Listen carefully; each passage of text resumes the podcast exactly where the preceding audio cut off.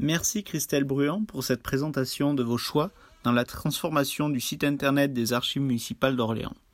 Un service très présent sur le net pour communiquer sur les archives et cela fonctionne comme le montrent vos chiffres de fréquentation.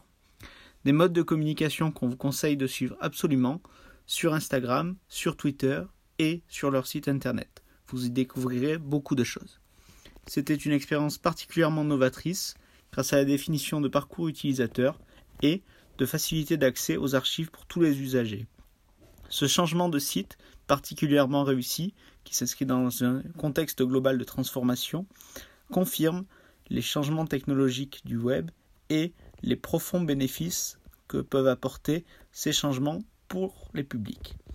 Quant au fond de l'archive, vous pouvez nous retrouver sur Twitter, at ou sur notre site internet fondsdelarchive.wordpress.com.